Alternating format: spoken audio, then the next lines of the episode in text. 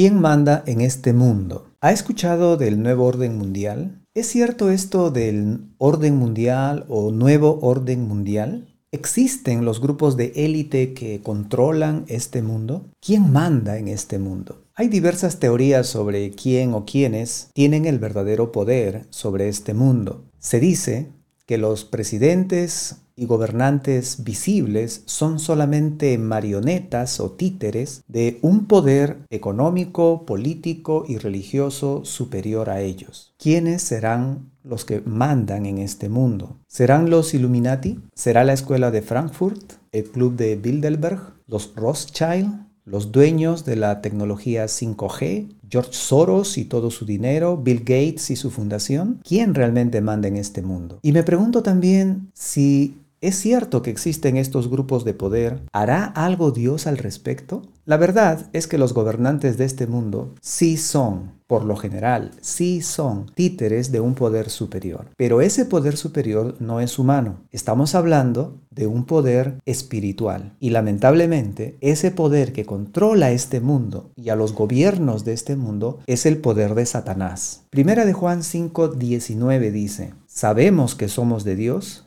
Y el mundo entero está bajo el maligno. Juan 14:30 está hablando Jesús y le dice a sus apóstoles, ya no hablaré mucho con vosotros, porque viene el príncipe de este mundo, y él nada tiene de mí, el príncipe de este mundo. En Lucas 4:5, cuando Satanás tentó a Jesús, lo llevó a un monte muy alto, dice Lucas 4:5, y le llevó el diablo a un alto monte y le mostró en un momento todos los reinos de la tierra. Verso 6.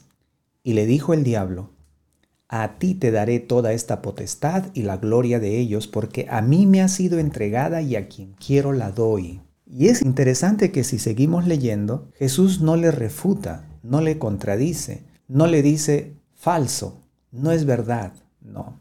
Porque de verdad el diablo tiene la potestad de todos los reinos de la tierra. ¿Cuándo fue que Satanás recibió esa potestad sobre las naciones? No la recibió directamente de Dios. La recibió de Adán y Eva cuando Adán y Eva pecaron contra Dios. Le creyeron a Satanás en lugar de creerle a Dios. Y en ese momento le entregaron a Satanás pues su alma. Y desde ese momento Satanás comenzó a ejercer control sobre la humanidad. Timoteo 2.25 dice, que con mansedumbre corrija a los que se oponen hablando de un predicador, un siervo de Dios, por si quizá Dios les conceda que se arrepientan para conocer la verdad, verso 26, y escapen del lazo del diablo en que están cautivos a la voluntad de Él.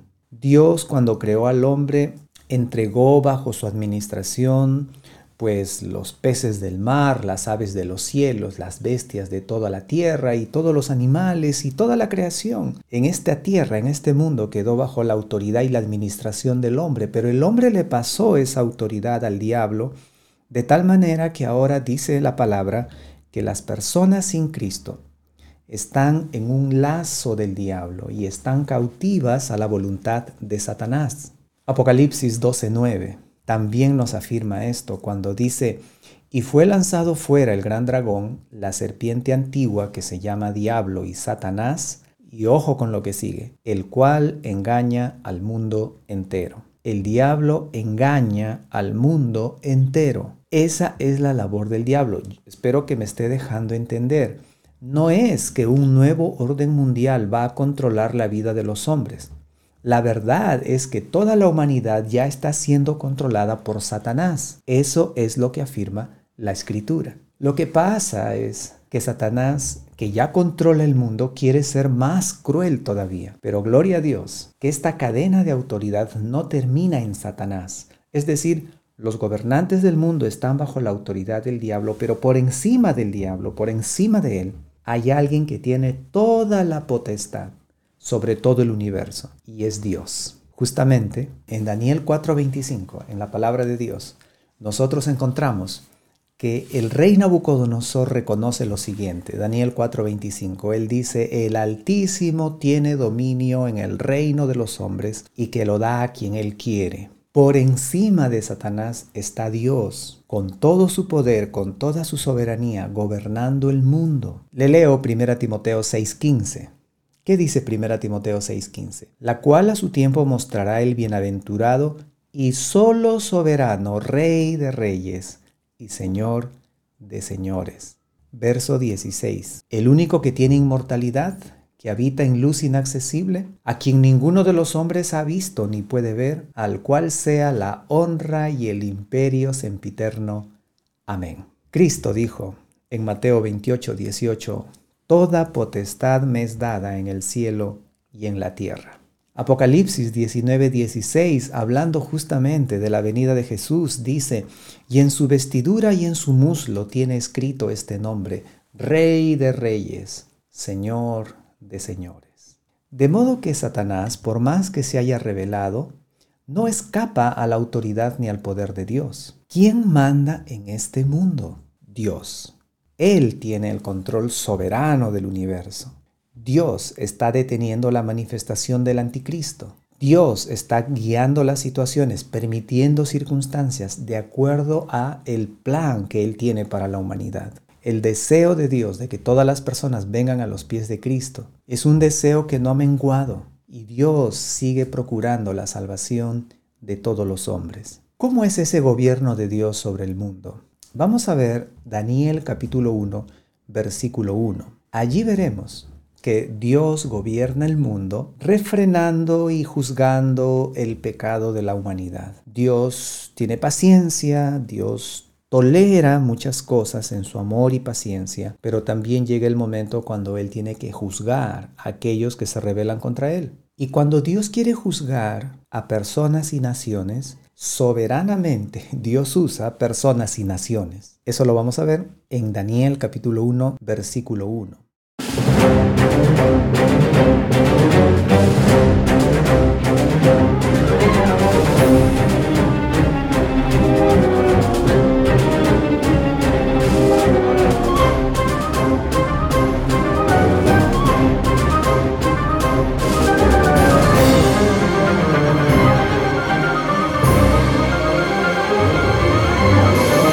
De hoy, Dios manda en este mundo, con Pastor Enoch Príncipe.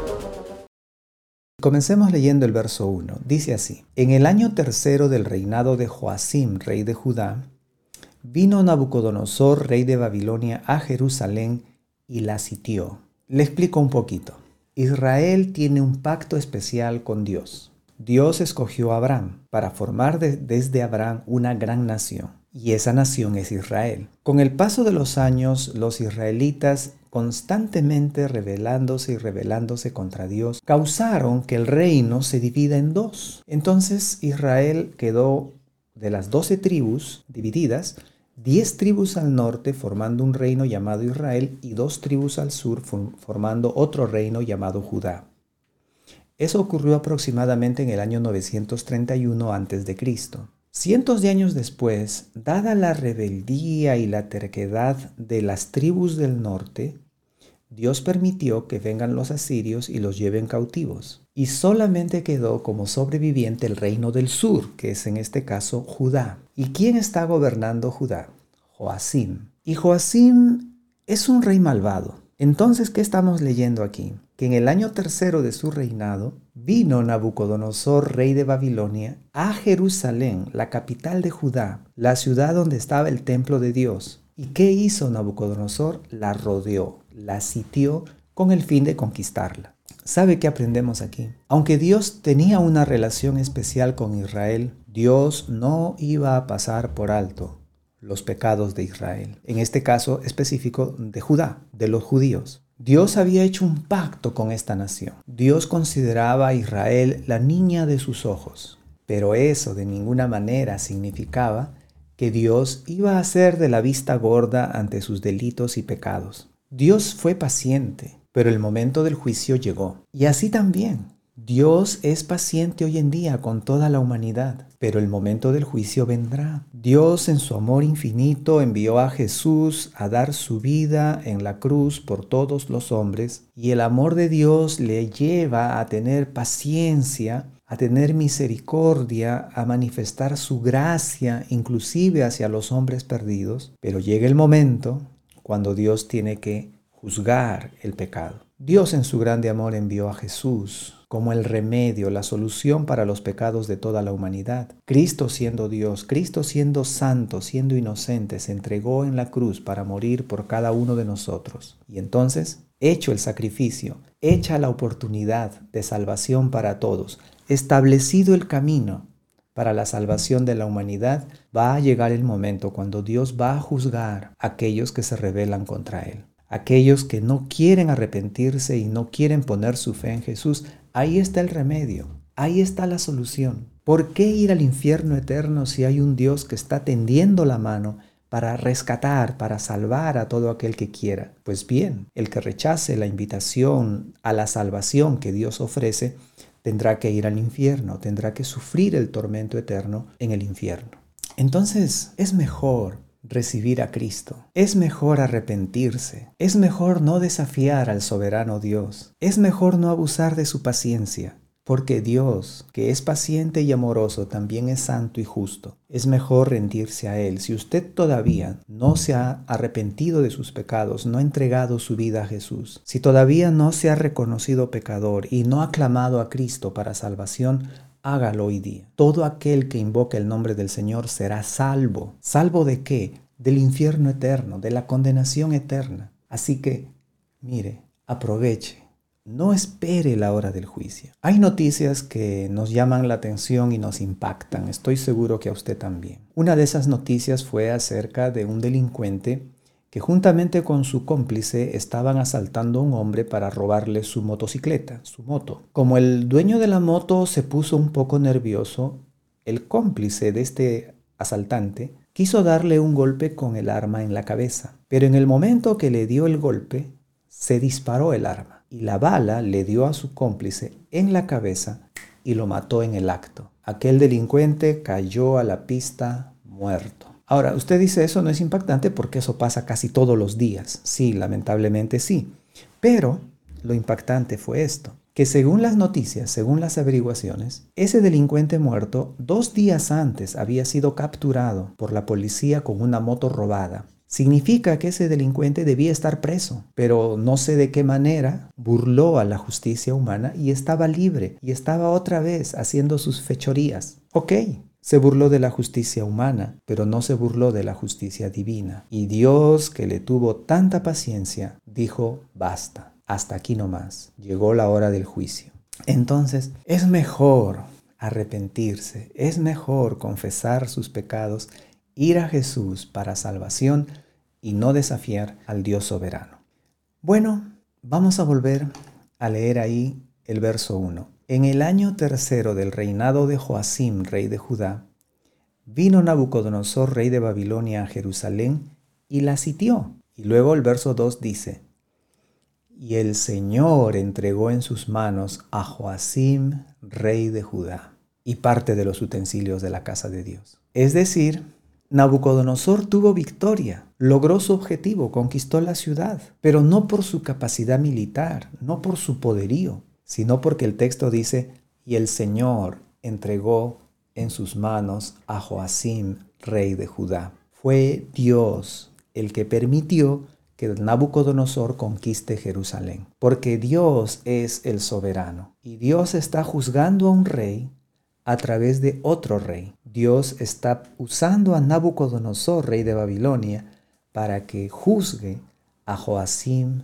rey de Judá. Porque Dios es rey de reyes, Él es el soberano, Él es el que tiene el gobierno total, Él es el altísimo, el que tiene el poder supremo. Y Él puede mover la historia y Él puede traer a una nación en contra de otra nación como juicio por sus pecados. Miren, Aquí en la historia del Perú hay una situación muy interesante.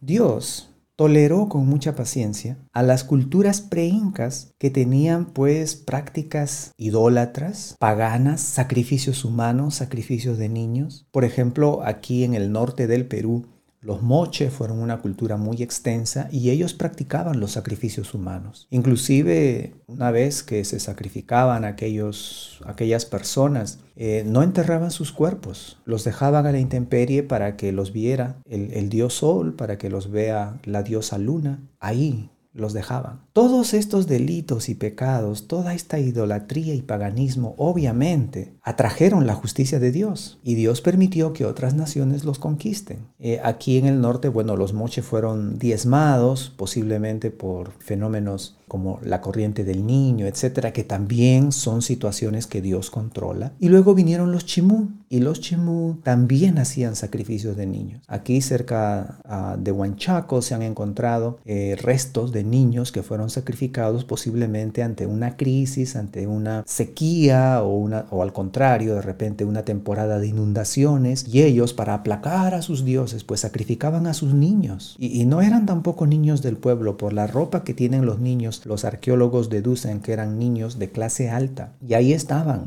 la, realeza, la nobleza, sacrificando a sus propios hijos. Obviamente esto indignaba el corazón de Dios. Y vinieron los incas y conquistaron toda esta zona y los incas fueron un instrumento de juicio de Dios para esa gente. Pero también los incas eran paganos, también eran idólatras, también hacían sacrificios humanos. Allá en el norte de, Argentina, hasta donde llegó el poder del imperio incaico, pues se han encontrado bebés que han sido sacrificados al nevado, a, los nevados. Y aquí en Arequipa, en Ampato, se, encontró eh, la conocida como la momia Juanita y se dice que los incas criaban niñas y les ponían en su mente que cuando ellas sean ya adolescentes, pues iban a ser las mensajeras entre los hombres y los dioses y las sacrificaban. Entonces vinieron los españoles y los españoles fueron un instrumento de juicio para los incas y todo su paganismo. Es decir, en general todas las naciones del mundo viven sin respetar a Dios y pecando en cantidades industriales y pisoteando todo lo que tenga que ver con Dios. Pero llega el momento del juicio, llega el momento en que Dios trae a una nación contra otra o trae situaciones contra una nación como un instrumento de juicio, de castigo por la situación por el pecado, por la ofensa que aquella nación comete contra Dios. No, estamos aquí culpando a Dios de todo lo que pasa, pero lo que estamos diciendo es que Dios hace o permite que las cosas ocurran, porque Él es el soberano y Él permite estas situaciones como la que leemos aquí. ¿Cuál, ¿Qué es lo que leemos aquí? Que el Señor entregó en las manos de Nabucodonosor a Joacim, rey de Judá. Y Nabucodonosor tuvo una victoria militar porque Dios así lo quiso porque Dios lo entregó a este rey pagano, malvado, este rey que incluso cuando le leyeron en una ocasión las escrituras, agarró ese rollo de la palabra de Dios, cortó, cortó ese rollo en pedazos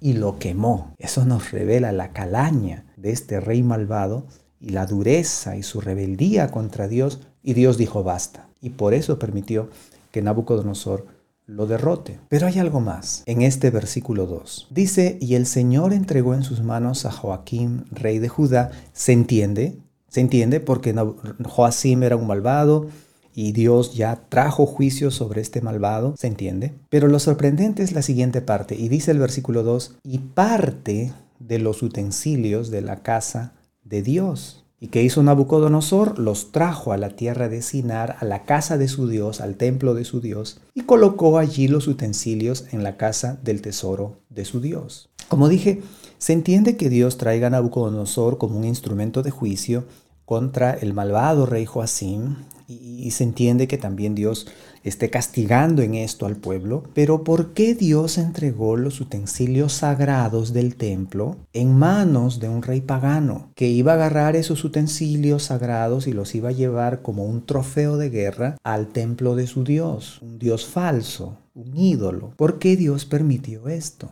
Y la explicación tenemos que encontrarla en otro libro de un profeta contemporáneo a Daniel, un profeta que vivió contemporáneo a Daniel, y es el profeta Jeremías. Busquen por favor Jeremías 7.9. Jeremías 7.9. Y vamos a leer hasta el verso 11. Dice así Jeremías 7.9 hurtando, matando, adulterando, jurando en falso e incensando a Baal y andando tras dioses extraños que no conocisteis.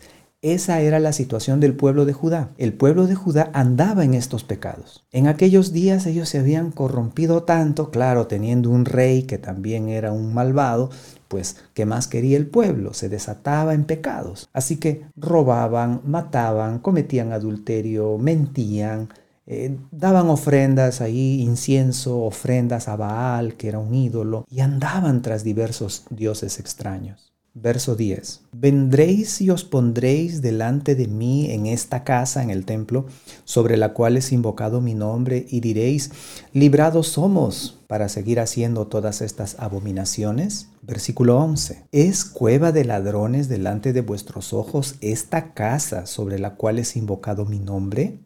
He aquí que también yo lo veo, dice Jehová. ¿Qué es lo que estaba pasando? Que el pueblo vivía perdidamente hundido en sus delitos y pecados y perversiones, pero a la hora del sacrificio estaba en el templo. Y ahí estaban los sacerdotes, y ahí estaba el pueblo, presentando a Dios ofrendas, sacrificios hipócritas. Y el pueblo pensaba que como participaba de esos rituales, entonces ya estaba todo bien con Dios y podían seguir viviendo en la manera perdida en que estaban viviendo. Y Dios dice, no, no, no, no, no. O sea, ustedes están convirtiendo mi templo en una cueva de ladrones. Lo que está pasando es que esos utensilios que se usaban pues para los sacrificios y los ritos sagrados debían ser utilizados en una manera santa, con un corazón limpio, con fe, con el verdadero deseo de agradar a Dios. Esos sacrificios debían ser sacrificios de un corazón arrepentido, de un corazón contrito, humillado ante Dios. Pero eran los sacrificios de gente que vivía perdidamente y solamente cumplía por cumplir y hacía el rito por hacerlo. Y Dios dice, yo lo veo, ustedes están haciendo de mi templo una cueva de ladrones, o sea, hacen sus maldades y se refugian aquí, y yo no los voy a estar refugiando. Entonces, por eso es que como ellos estaban profanando aquellos utensilios, Dios dijo, mejor que se los lleve un rey pagano. Este rey va a agarrar mis utensilios y los va a poner allí en el templo de su Dios como un trofeo de guerra, como una ofrenda a su Dios, y ahí van a estar mis utensilios intocables.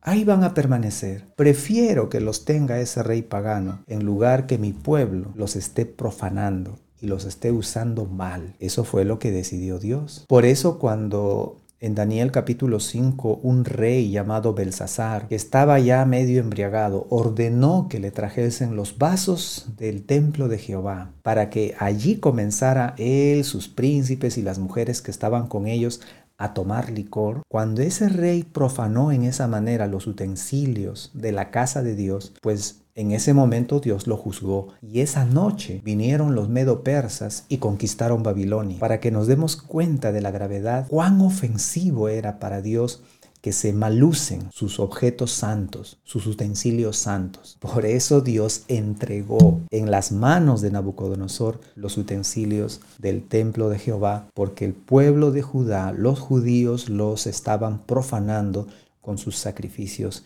hipócritas. La lección para nosotros es esta. Debemos tener cuidado de cómo estamos usando lo que Dios nos da. ¿Qué nos ha dado Dios? Todo, todo. La vida, la salud, el cuerpo, la familia, las cosas que tenemos, todo nos lo ha dado Dios. ¿Cómo lo estamos usando? ¿Santamente? ¿En una forma agradable a Dios? Miren, los dones, conocimientos, habilidades, talentos, recursos, inteligencia, físico, todo lo que tenemos. Si no lo usamos como Dios quiere, Él nos lo puede quitar. ¿Sí? Sí. ¿Por qué? Porque Él es soberano, porque Él es el dueño de todo, porque Él tiene el control de todo. ¿No estamos leyendo? Este rey era un rebelde, era un malvado. Dios permitió que venga otro rey y lo conquiste. Ahí estaban los utensilios del templo, el pueblo los, los estaba usando mal y Dios permitió que este rey se los lleve. Dios puede hacer eso. Dios puede quitarnos aquellas cosas que Él nos ha confiado y no las estamos usando bien, no las estamos usando para su gloria, para su honor, para su honra. Él nos lo puede quitar. Él es soberano, Él manda. Un ejemplo, ¿cuántos de ustedes diezman? Sí, diezmar, darle a Dios. Y de repente usted dice, bueno, yo no trabajo, sí, pero tal vez recibe propinas. Eh, no estoy hablando del dinero que los estudiantes reciben para su pensión, para sus pasajes, para sus libros. Estoy hablando de propinas o de algún ingreso extra que le llega. Pues de allí debe diezmar. Alguien dice, yo no diezmo porque el diezmo no es bíblico. He visto un video que dice que el diezmo no es bíblico. Hable con su pastor, hable con su pastor. Él le va a explicar que el diezmo es bíblico. Pastor, ¿por qué dice eso? Miren, Jesús es sacerdote no según el orden de Aarón, sino según el orden de Melquisedec. Recuerda, e-, eso es lo que nos dice el libro de Hebreos. En el libro de Hebreos se nos dice que Jesús es sumo sacerdote según el orden de Melquisedec. Ahora bien, en el orden de Melquisedec se reciben diezmos. Melquisedec recibió los diezmos de Abraham. E, eso no estaba escrito, no era una ley. Fue una ofrenda voluntaria de Abraham darle los diezmos a Dios y se los dio al sacerdote Melquisedec. Entonces, en el orden de Melquisedec, se reciben diezmos. Y Jesús es sumo sacerdote según el orden de Melquisedec. Podemos darle los diezmos con, confianza. Así que no, no, no use cualquier argumento ni se deje llevar de cualquier argumento simplemente de personas que no entienden o interpretan correctamente este tema. Hable con su pastor, él le va a ayudar. Pero un pastor dijo lo siguiente, si usted no da sus diezmos y sus ofrendas al Señor, los va a dar en la farmacia, los va a dar en el hospital, en el taller de reparaciones, al pagar una multa, de alguna forma usted lo va a dar a otra persona o de repente a un ladrón, pero ese dinero no se va a quedar con usted, porque ese dinero le pertenece a Dios. Entonces, mejor diezmemos, mejor ofrendemos, mejor reconozcamos la soberanía de Dios en nuestras vidas. Usemos todo lo que Él nos ha confiado para su gloria, para su honra, para su honor, porque si no lo hacemos así, aquí estamos viendo, Dios nos lo puede quitar. Dios puede decir, Prefiero que esto esté en manos de un incrédulo en lugar de que tú lo estés usando mal. O prefiero que eso esté en manos de otra persona o de otro cristiano, de otra iglesia, que va a usar mejor lo que tú no estás usando bien. Y, Dios puede hacer eso porque Él es soberano, Él es todopoderoso. Un detalle más. ¿Puede Dios usar a una persona que no es cristiana, que no es creyente? La respuesta es Sí. En Jeremías 25.9, ¿se acuerda que hemos hablado de Jeremías, contemporáneo de Daniel? En Jeremías 25.9, Dios dice así, He aquí enviaré y tomaré a todas las tribus del norte, dice Jehová, y a Nabucodonosor, rey de Babilonia, mi siervo, y los traeré contra esta tierra y contra sus moradores y contra todas estas naciones en derredor, y los destruiré y los pondré por escarnio y por burla en desolación perpetua. Ya Jeremías estaba profetizando que Dios iba a traer a Nabucodonosor como un instrumento de juicio contra Judá, pero también contra otras naciones alrededor que estaban viviendo perdidamente. En Jeremías 27:6 dice, "Y ahora yo he puesto todas estas tierras en manos de Nabucodonosor, rey de Babilonia, mi siervo,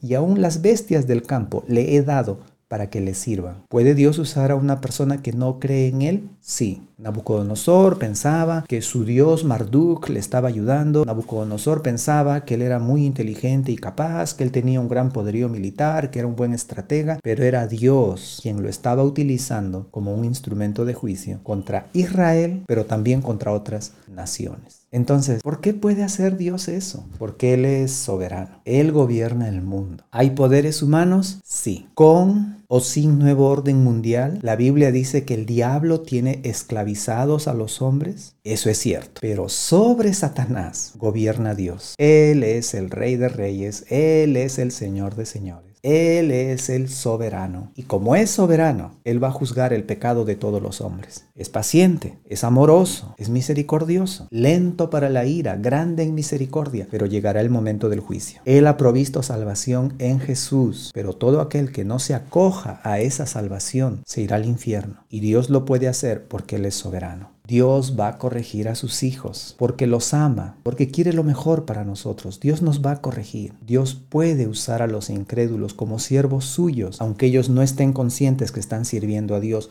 pero pueden llegar a ser sus instrumentos, como estamos leyendo aquí. Dios puede hacer todo eso porque Él controla el mundo, Él controla la vida de los hombres. Usemos bien lo que Dios nos ha dado, porque si no lo usamos adecuadamente, Dios nos lo puede quitar. ¿Lo puede hacer? Sí, porque Él es el Rey de Reyes, el Señor de Señores, el único y solo soberano de este mundo. La gloria sea para Él.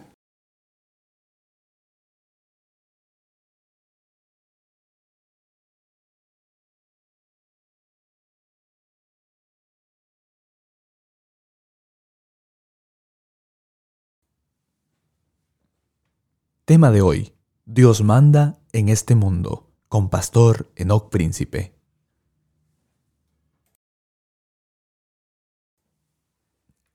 Tema de hoy, Dios manda en este mundo, con Pastor Enoc Príncipe.